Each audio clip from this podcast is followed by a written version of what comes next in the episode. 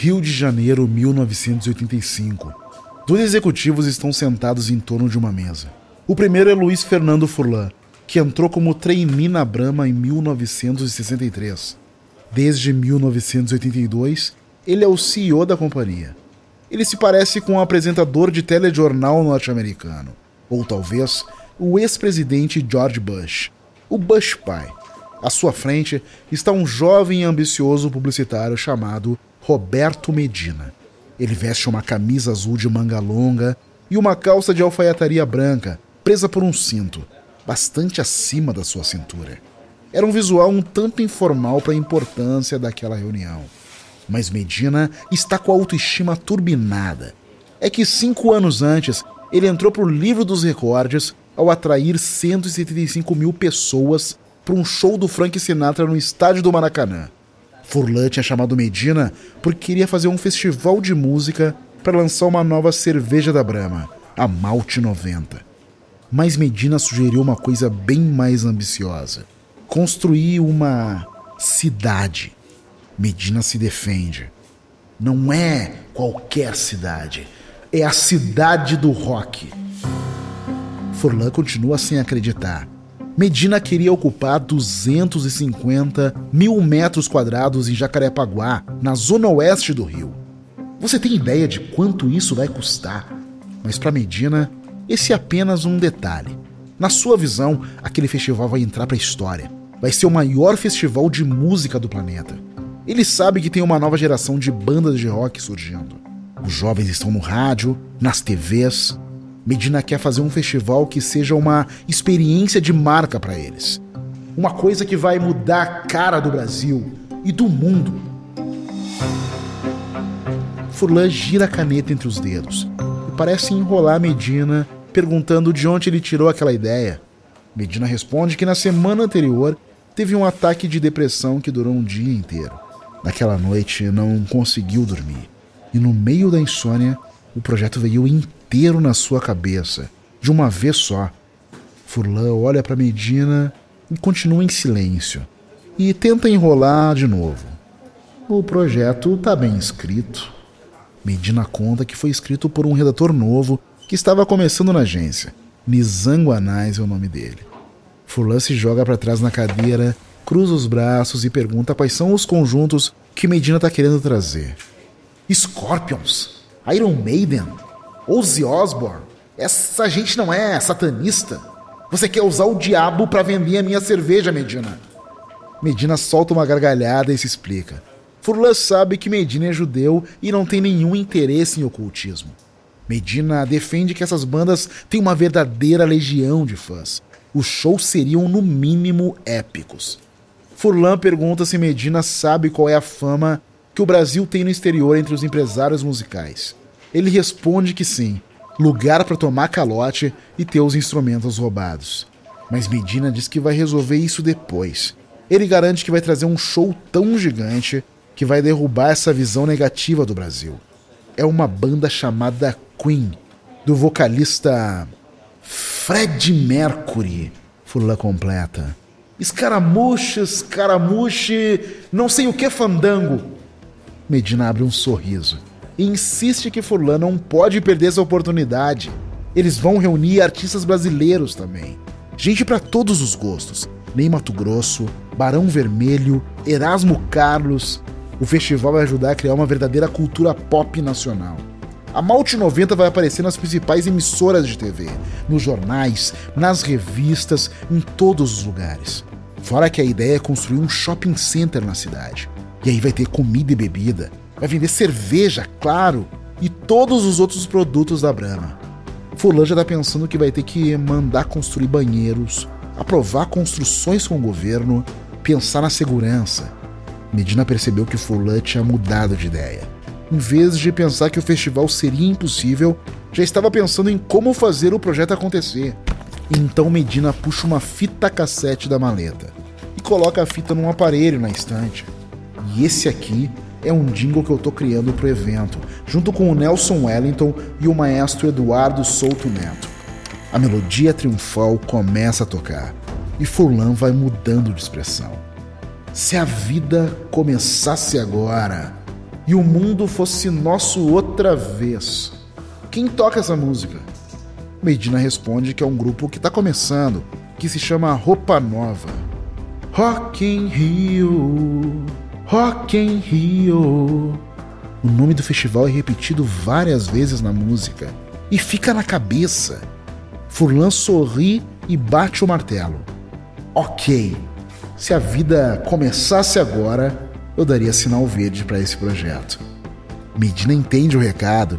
A vida acabou de começar. Tá novinha em folha. Furlan coloca as mãos atrás da cabeça e diz: Só mais uma coisa, Medina. Se esse projeto der certo mesmo, você ainda vai estar lidando com ele quando tiver uns 70 anos.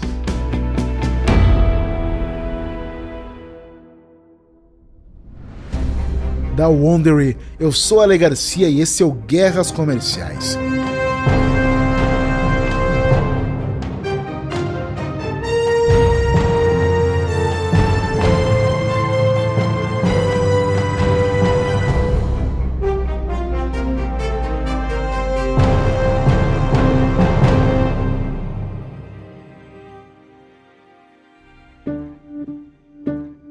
Os anos 80 foram uma época fundamental para o mercado de cerveja no Brasil. Depois de décadas de investimento e reestruturação das fábricas, o setor finalmente começou a crescer. O valor da produção da indústria de bebidas cresceu mais de mil por cento de 1981 para 1984, e o volume produzido quase que dobrou, de 29.500 hectolitros em 1980 para 55 mil em 1989. Tudo isso num cenário completamente caótico, com mudanças constantes de planos econômicos, com instabilidades políticas e níveis de inflação recorde. As pessoas chegavam a estocar comida para fazer o salário durar até o fim do mês. Compravam dólares no mercado paralelo para evitar a desvalorização do seu dinheiro. Ainda assim, sobrava algum orçamento para gastar com cerveja. A Brahma dominava pouco mais de 50% do mercado e começou a comprar marcas menores. Só que o investimento da Brahma no Rock in Rio não foi um sucesso completo. Quer dizer, o festival aconteceu em janeiro de 1985 e realmente mudou a cara do Brasil. Ajudou a criar uma lucrativa indústria de rock brasileiro e também colocou o país na rota dos grandes shows internacionais.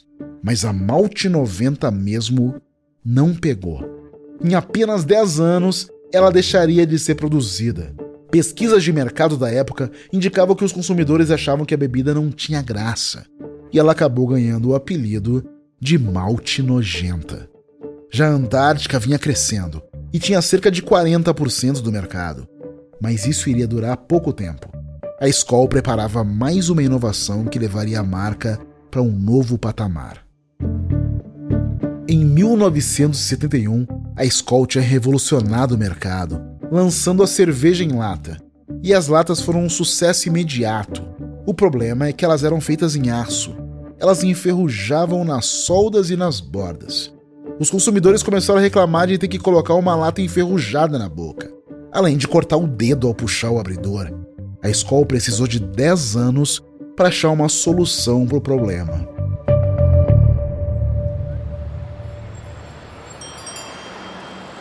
Outubro de 1989, São Paulo, Rua da Consolação 1300. O gerente de produção da escola, Fernando de Moraes, entra num escritório com um pacote misterioso. Em pé, perto de uma janela de vidro, estão dois gerentes de marketing da empresa, Alberto Beck e Ricardo Otaque. Sentado num sofá está o gerente de vendas, Eduardo de Moraes. Beck está empolgado e pergunta para o Fernando: Deu certo? Você trouxe? Fernando balança a cabeça, dizendo que sim, ele tá com o protótipo final. Ele abre a caixa lentamente para aumentar a ansiedade dos outros três executivos. Então, Fernando de Moraes revela aquela que seria a maior inovação da escola: uma lata de alumínio. Beck não se contém e pergunta se ela não enferruja mesmo. Fernando garante que não. As novas latas da Skol são feitas de alumínio. São mais flexíveis, leves e 100% recicláveis. Ricardo Otaki não se aguenta. É, até a lata parece mais redonda. A escola agora vai descer ainda mais redonda. E desceu. Em 1988, a escola tinha vendido cerca de 300 milhões de latas. Um ano depois do lançamento da lata de alumínio, esse número dobrou. A partir de então, o departamento de marketing da escola começou uma sequência de propagandas de sucesso. Todas giravam em torno da ideia de que a escola desce redonda. Na verdade, o conceito foi criado em 1984 pelo publicitário Fábio Fernandes. Mas agora a escola estava com sangue nos olhos. Era a primeira propaganda a provocar as marcas concorrentes. A Brahma e a Antártica tinham a fama entre alguns consumidores de serem cervejas pesadas, que produziam muito gás no estômago. Então, os publicitários criaram comerciais de TV que dividiam as cervejas em duas categorias. De um lado, a Skol, que descia pela garganta de forma suave, em forma de espiral. De outro, as outras marcas, que desciam quadradas, batendo nas paredes da garganta. Pior, faziam o consumidor arrotar e causavam constrangimentos em público. A ideia da cerveja que desce redonda passou a ser o centro da comunicação da escola. Tanto que os designers mudaram até o próprio logo da cerveja. Agora era uma espiral com uma seta na ponta. Esse logo está nativo até hoje. Em algumas latas, a palavra Skol mal aparecia. Bastava ter uma enorme espiral no meio do rótulo. Enquanto a Skol conquistava mercado, atacando seus concorrentes, a Brahma planejava um contra-ataque apostando em outra redonda, a bola de futebol. Mas antes, a empresa teria que mudar radicalmente.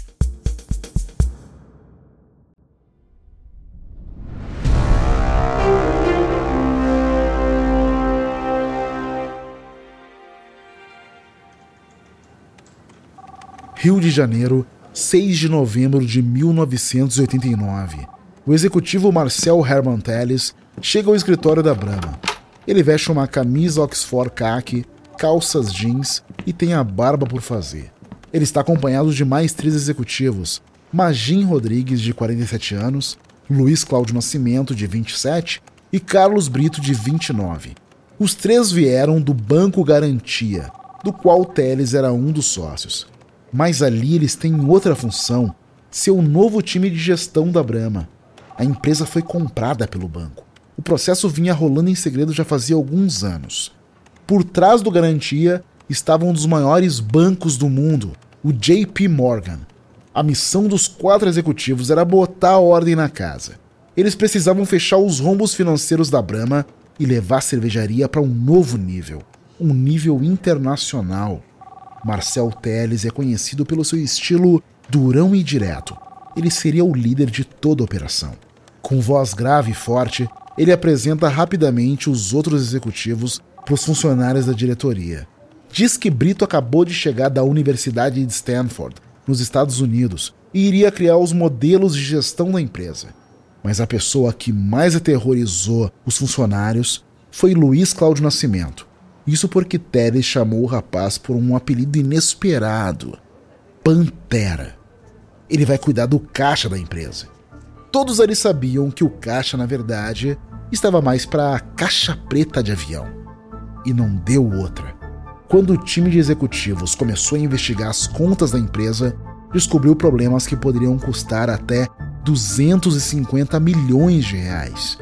O grupo está pisando num campo minado alguma coisa precisa ser feita, ou melhor, muitas coisas. Marcel começou mandando que todos os departamentos cortassem 10% das suas despesas e aumentassem as receitas na mesma porcentagem, todos os anos, e saiu da sala com passos firmes. E o desarmamento das bombas estava só começando.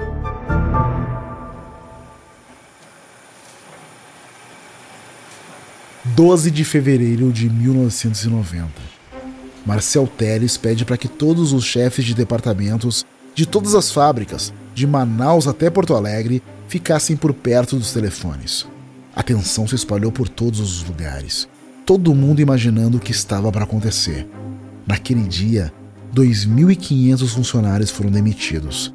A maioria deles eram dos times de executivos da empresa. Alguns deles passaram o dia inteiro demitindo os outros e tiveram o mesmo destino no fim do expediente. Naquele ano, a Brahma enxugou 10% do seu quadro de funcionários e 18% da folha de pagamento. Nas fábricas, novos gerentes assumiram o controle. Teles quer estabelecer uma nova cultura na empresa. Ou você se compromete, ou cai fora. Quem ficar precisa se sentir dono da empresa. E se tiver uma performance satisfatória, vai poder virar sócio. A partir de então, Teles assumiu um novo papel na Brahma, o de exemplo. Ele queria motivar os funcionários. Muitas vezes era visto circulando pelas fábricas às 5 da manhã, conversando com operários e chamando as pessoas pelo nome. Em novembro de 1990, espalhou um livreto pela companhia chamado Vamos à Luta. Era uma espécie de fanzine, com folhas de papel sulfite dobradas ao meio ele mesmo escreveu o texto de abertura. Eu venho de uma firma pequena, com poucas pessoas, onde a gente trabalhava num grande galpão, trocando ideias e opiniões. Aqui na Brama, minha maior dificuldade é poder me comunicar com meus 23 mil colegas. Então resolvi escrever essa carta. A tal carta tinha 50 páginas e resumia as ideias de Teles sobre o passado da Brama, como ele via o mercado e quais eram os planos para o futuro da empresa. Teles dizia que a Brahma tinha ficado lenta, burocrática, centralizada e ineficiente. Agora era a hora de se concentrar no essencial. Todas essas ideias eram apresentadas por um personagem de histórias em quadrinhos. E esse personagem era baseado em ninguém menos do que o lutador Mike Tyson. Na época ele era extremamente popular. Era um exemplo de superação de obstáculos, mas Tyson não passava pela sua melhor fase. Tinha perdido lutas importantes por pouquíssimos pontos. Então Teles usou Tyson como uma metáfora da luta entre a Antártica e a Brahma. É que em 1989, a cerveja mais vendida do Brasil era Antártica, com 40% do mercado. A Brahma até já usava o slogan a número 1, mas na verdade tinha 38%.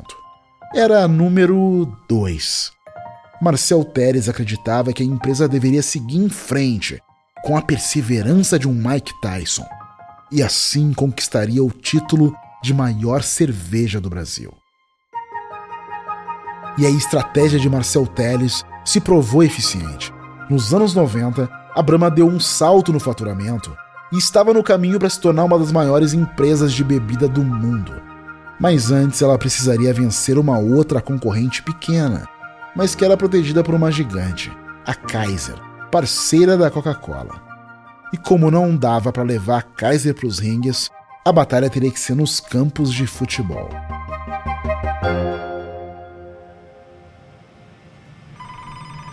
Rio de Janeiro, 1994. O publicitário Eduardo Fischer desliga o telefone. O diretor de criação a seu lado está ansioso e pergunta sobre as últimas notícias. Fischer explica que a Coca-Cola e a Kaiser conseguiram o patrocínio exclusivo da Copa do Mundo de 1994.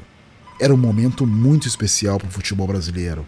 A seleção andava desacreditada, mas se levasse o título, seria a primeira do mundo a ser tetracampeã.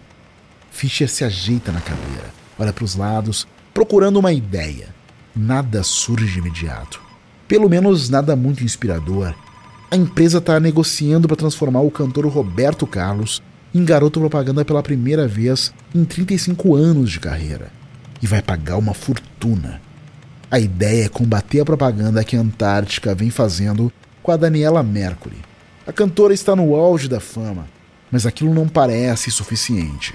E a Brahma não pode perder a chance de anunciar na Copa.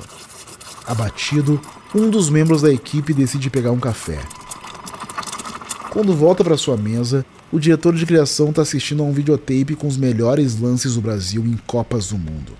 Enquanto a dupla assiste aos gols de Vavá, Jairzinho, Zico, Careca e Pelé, ele olha para um cartaz em cima da sua mesa. É de 1991 e faz parte de uma das suas campanhas mais bem-sucedidas. Brahma, a número 1. Um. É isso! Ele fala para o diretor de criação da agência. Se a gente não pode patrocinar a Copa, a gente patrocina os jogadores.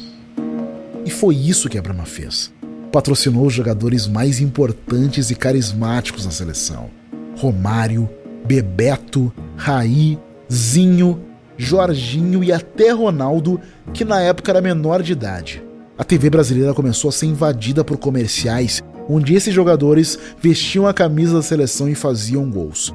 Nas propagandas, os craques comemoravam com um só gesto, uma mão fechada com o dedo indicador esticado. O símbolo da número 1 um da Brahma. Durante a Copa, esse gesto aparecia toda vez que os jogadores faziam seus gols. E isso não podia ser considerado oficialmente um comercial. O Brasil acabou sendo tetracampeão depois de 24 anos de jejum. E a propaganda da Fischer acabou virando um marco histórico no Brasil.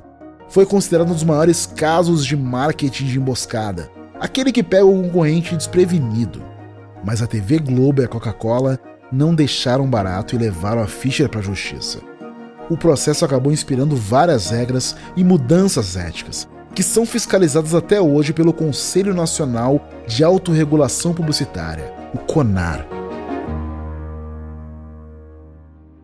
Nos anos 90, o mercado de cerveja cresceu num ritmo constante e a indústria precisou se reestruturar. As fábricas se modernizaram e o campo se empenhou em produzir cada vez mais os insumos. Só que o dinheiro para patrocinar essas mudanças vinha cada vez mais do exterior. Praticamente todas as cervejarias nacionais de grande porte tinham um parceiro gringo para chamar de seu.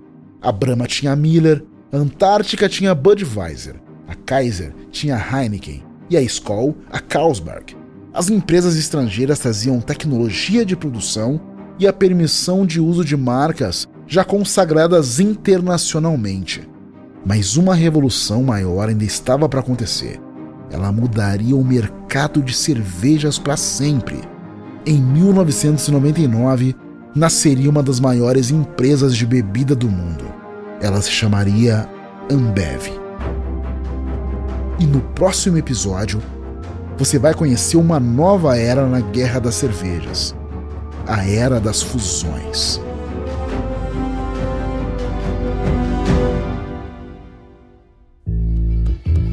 Da Wondery, esse foi o terceiro episódio da temporada A Guerra das Cervejas do Guerras Comerciais. Espero que você tenha gostado desse episódio. E uma nota rápida sobre as reconstituições que você está escutando. Na maior parte dos casos, nós não sabemos exatamente o que foi dito ou exatamente como as cenas aconteceram, mas elas estão baseadas em nossa pesquisa histórica. Para ler mais sobre essa parte da história da cerveja no Brasil, nós sugerimos os livros De um Gole Só, de Ariane Abdala, e O Desafio do Impossível, de Neuza Chaves e Viviane Martins. Eu sou seu apresentador, Ale Garcia. Eduardo Fernandes escreveu essa história a produção dessa temporada é do B9. A direção executiva é do Carlos Merigo. A direção criativa é de Alexandre Potashev. O design de som é de Mariana Leão, gravado por Carlos Eduardo Freitas no Estúdio Aurora. A produção executiva dessa adaptação para Wondering e Amazon Music é de Fábio Silveira, Jessica Redburn e Marshall Lely.